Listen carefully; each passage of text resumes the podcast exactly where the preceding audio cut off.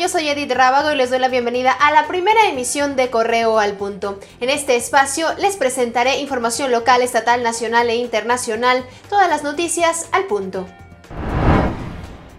El secretario de Seguridad y Protección Ciudadana, Alfonso Durazo, informó que José Antonio Yepes Ortiz, alias El Marro, fue trasladado esta madrugada al penal del Altiplano tras estar en el cerezo de Puentecillas, en Guanajuato.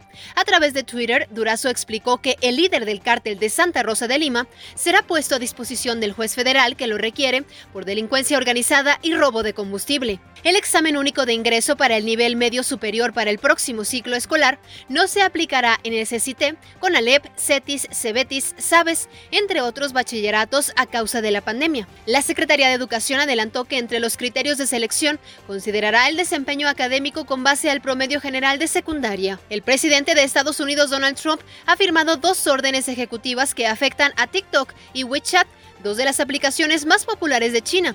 Según las órdenes, las compañías estadounidenses deben detener sus operaciones con estas compañías en los próximos 45 días, pues Trump pretende proteger la seguridad nacional.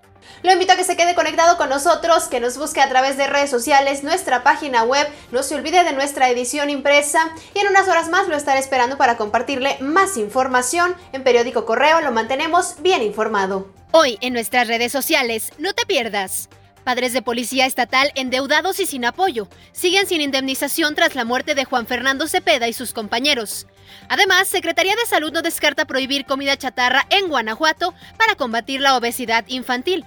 Y cines de León, Celaya y Salamanca reportan poca afluencia tras reapertura. Mantente conectado e informado en Correo al Punto.